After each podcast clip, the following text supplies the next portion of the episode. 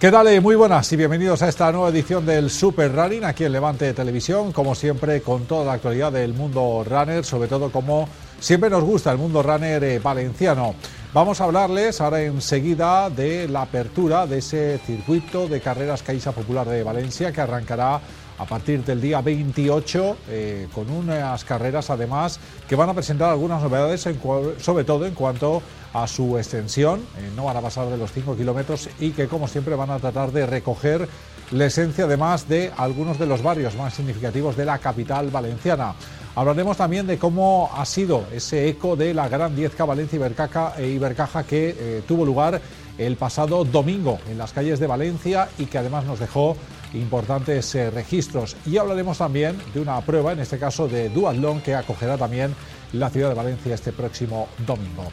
Así que vamos a entrar ya en materia y como siempre lo vamos a hacer en este caso para hablar de ese circuito de carreras eh, populares de Valencia que como les decía arrancará el próximo día 28 de enero, además con una carrera emblemática y para ello qué mejor que hacerlo que con nuestro amigo Fernando Ortiz, él es el jefe de la sección de eventos de la Fundación Deportiva Municipal. ¿Qué tal Fernando? Muy buenas y bienvenido. Hola, buenas Juanma, ¿qué tal? Bueno, a ver, es que hablamos de carreras, esto es un sin parar ya, ya hemos arrancado el 2024 y a tope, ¿eh? Sí, sí, sí. La primera este fin de semana pasado con la 10K, con récord del mundo femenino, con lo cual, ¿qué, más podemos pedir en esta ciudad del running?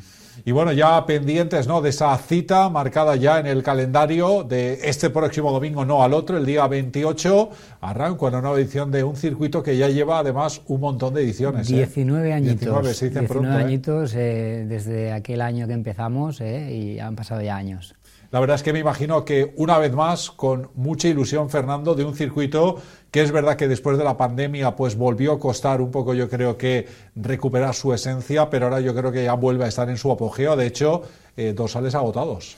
Sí, una vez que salieron al turno libre los dorsales, es porque damos preferencia a la gente que es más fiel al circuito. En el momento que salieron al turno libre duraron horas, los 5.000 dorsales que teníamos previstos, eh, horas.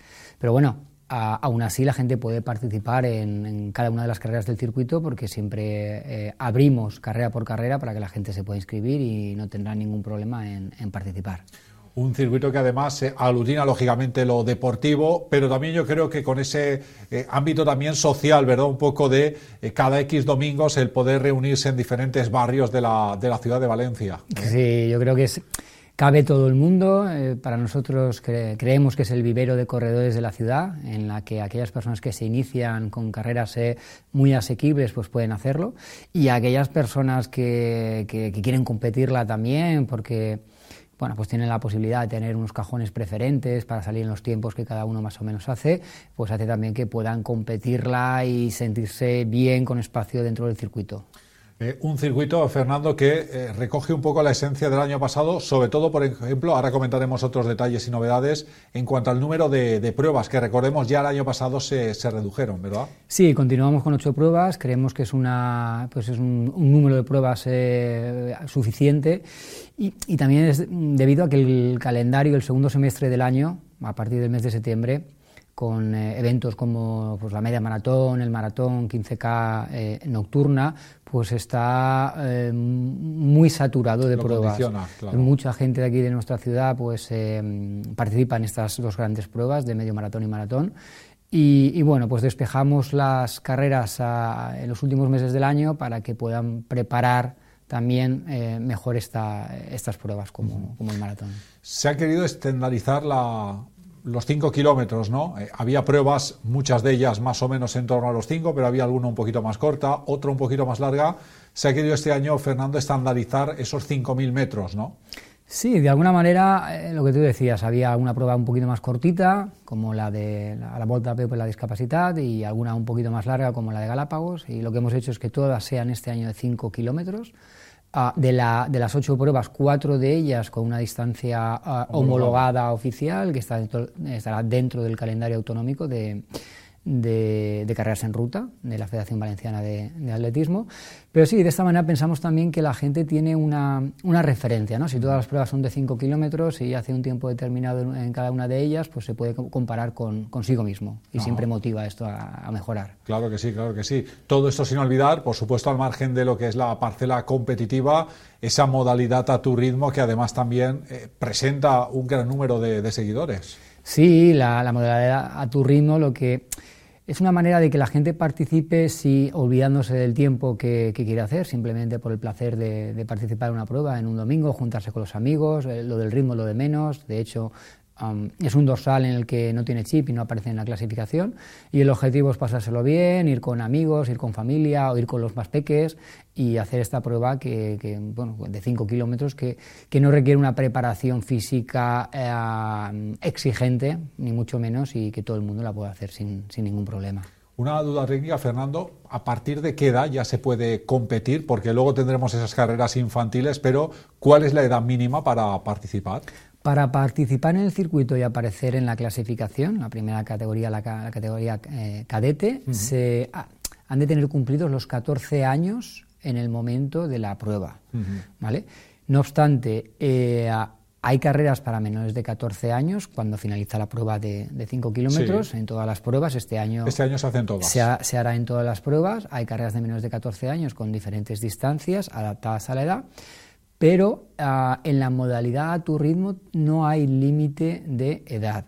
Y lo que queremos es fomentar pues, la participación en, familia y que los papás pues, que quieran ir con un niño de 10 años que están perfectamente capacitados para andar, trotar o como quieran hacer la, prueba, pues, pues, que puedan ir con los, con los papás. Eh, llenarse de lo que es el, eh, pues el ambiente del circuito y que más adelante, pues cuando tengan 14 años y quieran realmente ya pues competirla, pues que, ya sepan de qué va la cosa. Eh, ámbito clasificatorio, eh, son ocho pruebas, hay que hacer un mínimo de seis, ¿no? Correcto.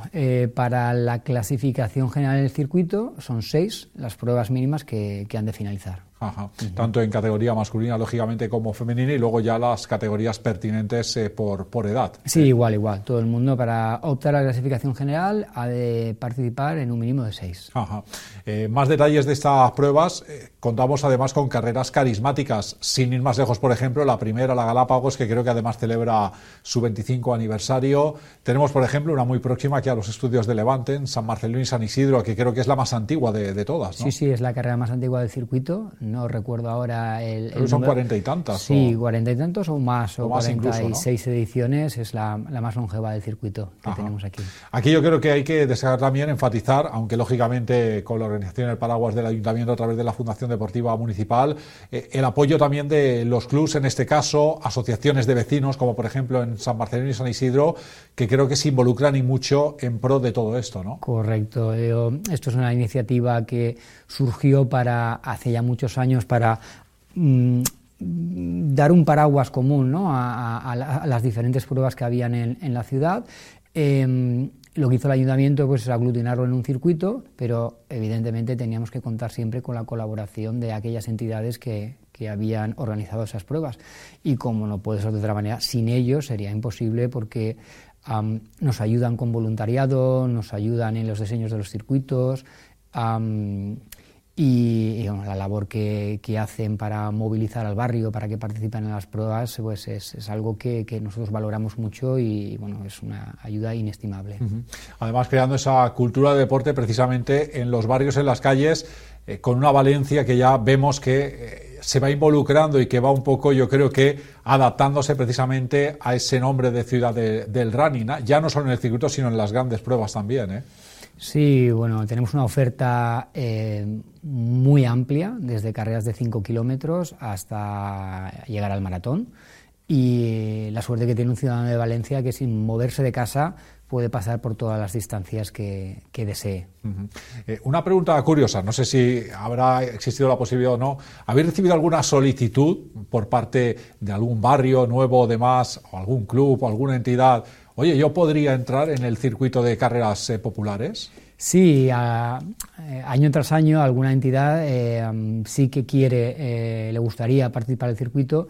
De momento pues lo tenemos limitado a, ocho pruebas y son pruebas ya consolidadas. Algunas de ellas, al estar homologadas, pues la homologación la tenemos durante unos años y entonces pues intentamos que, esas permanezcan. Cuando acaba esta homologación, pues siempre podemos ver de incorporar nuevas pruebas para hacer recorridos pues diferentes y, atractivos al participante. Esto es una buena noticia, ¿no? Que se demuestre esa inquietud, ¿no? A uno le gustaría poder decir que sí, ahora no se puede, pero yo creo que demuestra la buena salud, ¿no? De, que, atraviesa ahora mismo eh, precisamente el hecho del correr en Valencia, ¿no? Sí, pensábamos que era, que era una moda, ¿no? Cuando surgió hace años, sobre todo a partir del 2008.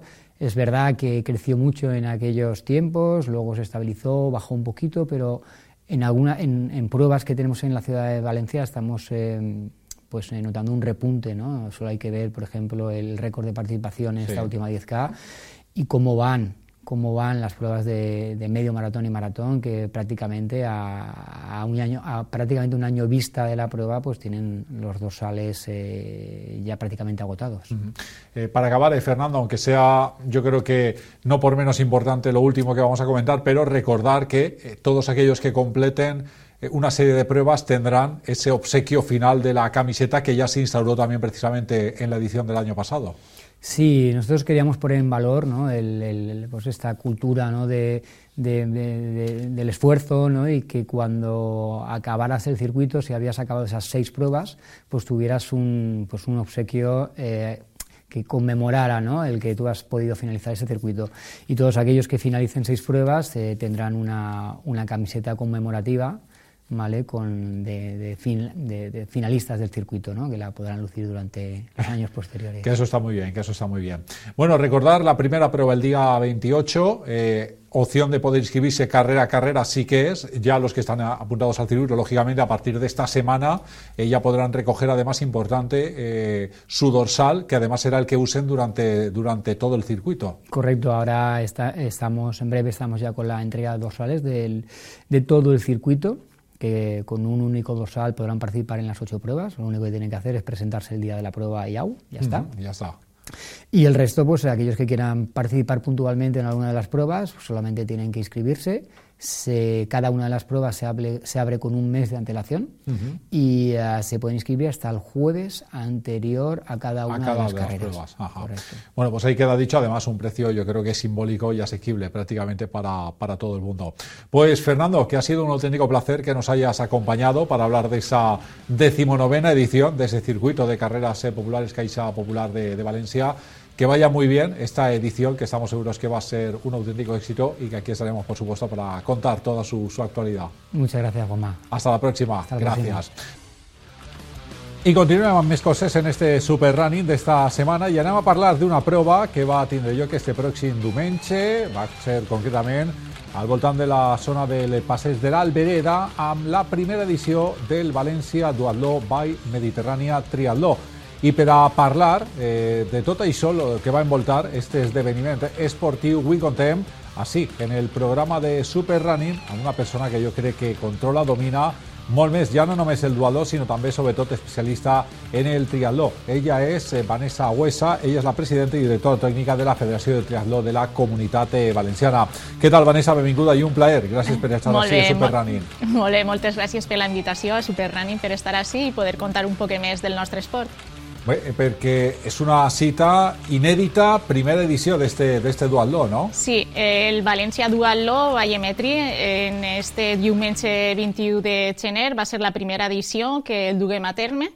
És una prova que està dins del circuit de Mediterrània Triatló, que va néixer el 2017, on fem un triatló popular en, en diferents distàncies, diferents modalitats, en la ciutat de Castelló, d'Alacant i de València. Uh -huh. Enguany, en 2024, la, eh, arrenquem en, la, en, en aquest duatló, sí. posteriorment tenim el 18 i 19 de maig el triatló d'Alacant, el Mediterrània Triatló, el 6 i 7 de juliol el tenim en Castelló i finalitzem el circuit en eh, València Triatló 14 i 15 de setembre, junta a la Copa del Món mm. i el Campionat d'Espanya de Triatló Paralímpic i Triatló Inclusiu. Uh -huh.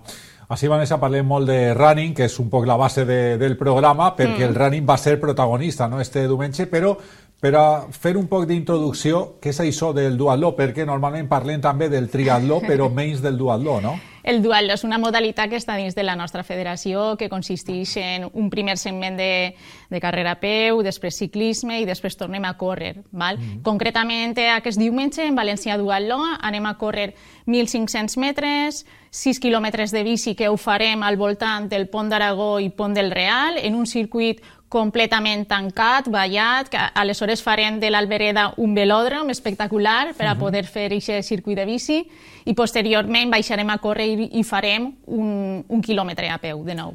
Sembla assequible, no?, per a la gent a lo millor que no siga experimentada, no?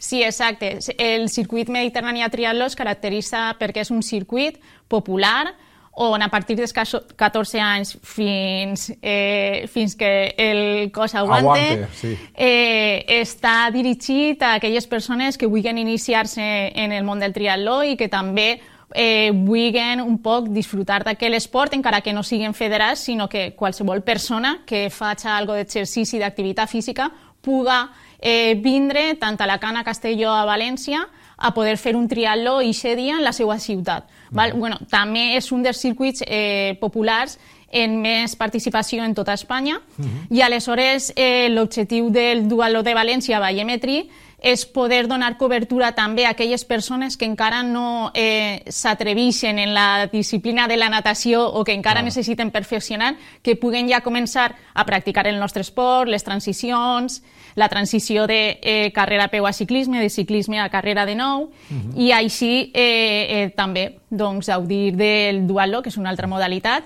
i poder anar iniciant-se en l'esport i, i posteriorment doncs ja provaren un triatló en les següents edicions. És important el que dius perquè, com a nota curiosa, t'he de dir que ha vingut així algun triatleta i sempre li preguntem no? pues, qual és la prova, la disciplina que millor se li dona i la pitjor. I t'he de dir que majoritàriament la pitjor sol ser la de la natació, curiosament. Sí, és que la natació és, un, és una disciplina que requereix molta dedicació i el, i l'aspecte tècnic és molt important, aleshores sempre és com que te falten hores per entrenar aquesta disciplina, no? Claro. I tu, fixa't que els nadadors naden de 6 a 7 dies a la setmana. Nosaltres tenim que fer natació, ciclisme, carrera a peu, claro, aleshores claro. també la gent que està ahí al nivell pues, intenta traure 5-6 sessions setmanals, però clar, l'aspecte tècnic és molt important i per això sempre eh, intentem no descuidar-la per, a sí, que, sí. per anar cada vegada un poc millor en aquesta natació, per a poder estar avant. Focalitzant ja l'atenció en el que serà l'esdeveniment d'este diumenge, parlem de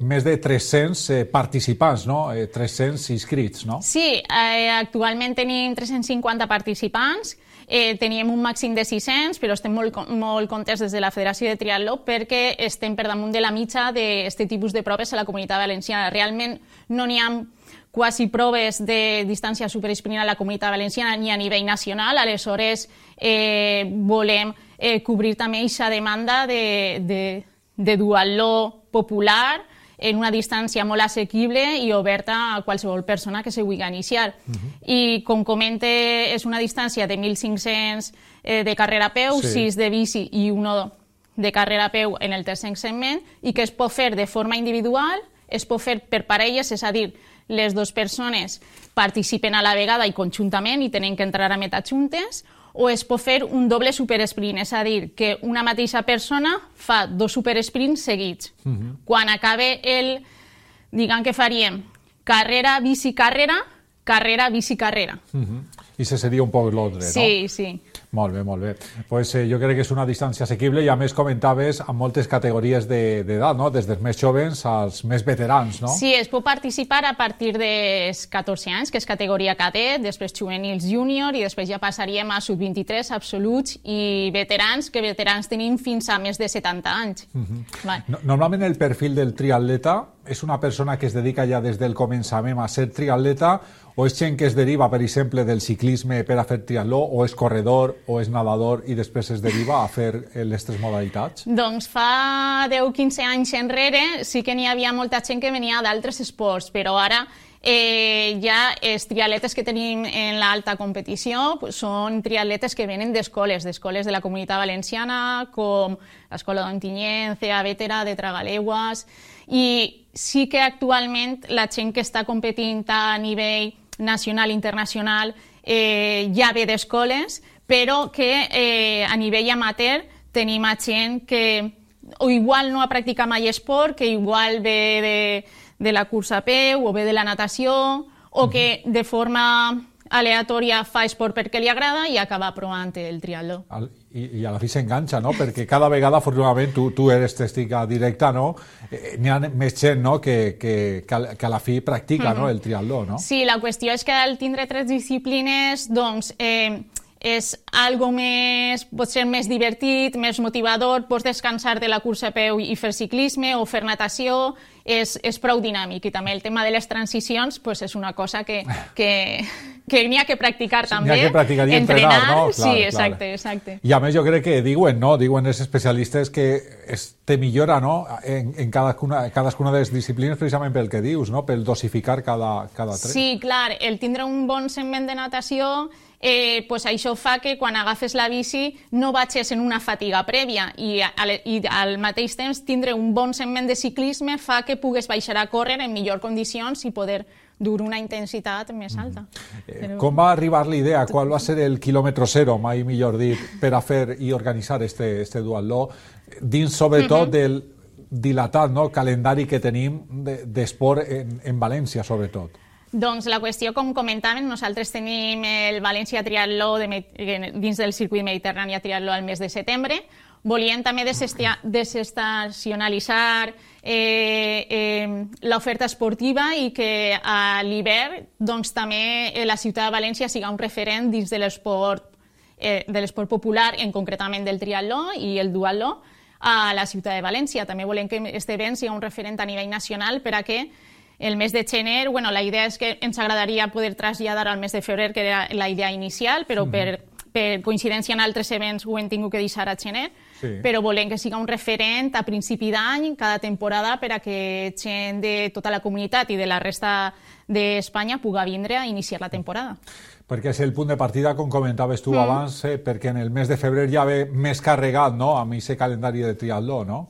Sí, exacte. En concretament, nosaltres comencem els triatlos en el mes d'abril, en el triatló de Gandia, però sí. sí que és de veres que ja aquest mes de gener hem començat en la Lliga de Clubs, amb una gran participació, i és el, el circuit de la Lliga de Clubs Caixa Popular que tenim a la Federació de Triatló de la Comunitat Valenciana és un circuit eh, que una molt el treball en equip, el, eh, encara que és un, és un esport individual, també tenim proves per equips i per relleus mixtes, uh -huh. i, i la Lliga pues, doncs, fa que el, el triatleta eh, puga participar en equip i també disfrutar en equip. Uh -huh. eh, M'imagino que ja heu organitzat el tema de la bossa del corredor, no? que han de replegar, imagina, a final d'esta de, de setmana, els avituallaments i, i de més, no? encara que eh, des d'un poc eh, des de fora sembla que tot és molt frenètic, no? Perquè has d'anar ahí molt ràpid, no? Sí, l'activitat comença aquest divendres per sí. la vesprada tant divendres per la vesprada com dissabte tot el dia poden anar al Decalon de Campanar a recollir el seu dorsal i bolsa del corredor i si no poden fer-ho, doncs el diumenge a primera hora del matí podran també recollir aquesta bolsa de corredor i aquest dorsal. I el diumenge ja tenim les eixides, la primera eixida serà a les 9 i mitja i l'última eixida serà a les 10 i 20, ja que tenim eh, eh, tres, tres carreres, uh -huh. la carrera super sprint individual, la carrera super sprint per parelles i el doble super sprint. Uh -huh. eh, per a concloure, sempre dic que és important l'animació per part de la gent. Afortunadament, València cada vegada eh, s'involucra eh, més no? en, uh -huh. en cada esdeveniment esportiu que, que tenim. Eh, animem també a la gent que el diumenge des de les 9 i mitja, en aquesta zona sí. de, del pont de sí. l'Alberet i demés, que que, que puga acudir no, a recolzar als, als participants. Sí, exacte. No? Eh, tindrem en volta de 2.000-3.000 persones entre corredors, staff, voluntariat, eh, públic que vaig a veure l'event. Eh, és aquest diumenge 21 en l'Albereda de, de, València. de València. Com hem comentat, des del pont d'Aragó fins al pont del Real farem el, el ciclisme completament tancat a, a modo de velòdrom i la cursa a peu té, eh, és eh, baix en, eh, en, en el riu Túria, en, en els jardins del riu Túria. Aleshores, que de segur que van a disfrutar i van a veure un espectacle molt, molt divertit. Segur, segur que, que així serà. Pues Vanessa, que ha sigut un autèntic plaer que uh -huh. ens hagi acompanyat en este superrunning, que vagi molt bé la prova d'este diumenge i que sigui l'inici, el començament de moltes més que segur van a ser exitoses. Sí, des d'ací, eh, sí. abans de finalitzar, m'agradaria... Sí, clar. Eh... clar que sí, clar que sí. M'agradaria eh, donar les gràcies a l'Ajuntament de València per aquest recolzament, a la Federació de Triatló de la Comunitat Valenciana no? per dur a terme este, este nou projecte que de segur va, va, va donar molt de sí en les, en les pròximes temporades i també a tot el voluntariat i l'estaf de la federació que, que eh, intentaran fer el, el treball de la millor manera possible per a que els assistents i el públic puguen gaudir del triatló segur, i del dualo de València. Clar que sí, segur que serà així. Lo dic, eh, Vanessa, moltes gràcies i que vagi molt bé esta jornada del diumenge. Gràcies a Gràcies, tu. adeu. Vanessa Juez, avui nostra, la nostra protagonista també per a tancar este superrunning. Nosaltres anem, però com sempre, ho farem recordant l'agenda de la Fundació Esportiva Municipal i l'agenda sempre cargada també d'esdeveniments esportius. Res més, gràcies per la seva atenció. Fins el pròxim programa. Adeu. Els carrers de València seran el traçat de les 8 proves del circuit de carreres Caixa Popular Ciutat de València 2024, que ha esgotat les seues 5.000 dorsals el mateix dia de la seva obertura per a uns recorreguts que comencen el pròxim 28 de gener en la carrera popular Galapagos i acaben el pròxim 6 d'octubre amb la volta a peu dels falles. Els corredors interessats en córrer alguna prova del circuit ho podran fer a través de la seva inscripció per carrera en la pàgina web del circuit per a la primera cita, la carrera popular Galàpagos, el període d'inscripcions estarà obert fins a les 23 hores del dijous 25 de gener. És la 25a edició d'esta veterana prova del circuit que tindrà lloc el dia 28 de gener a les 9 del matí i en esta ocasió la distància serà de 5.000 metres. Tant en esta com les següents carreres, qui ho desitge podrà apuntar-se en la modalitat no competitiva a tu ritmo, on la marxa a peu i la marxa nòrdica són les protagonistes. D'esta manera, els participants que es decanten per esta modalitat podran gaudir del recorregut d'una manera més pausada i amb una exigència física menor. A més, hi haurà carreres infantils per als més xicotets de la casa. L'entitat beneficiària d'enguany és Interpreta Natura, una associació sense ànim de lucre nascuda per a treballar per la conservació del patrimoni natural i cultural de la comunitat valenciana a través de tècniques d'interpretació.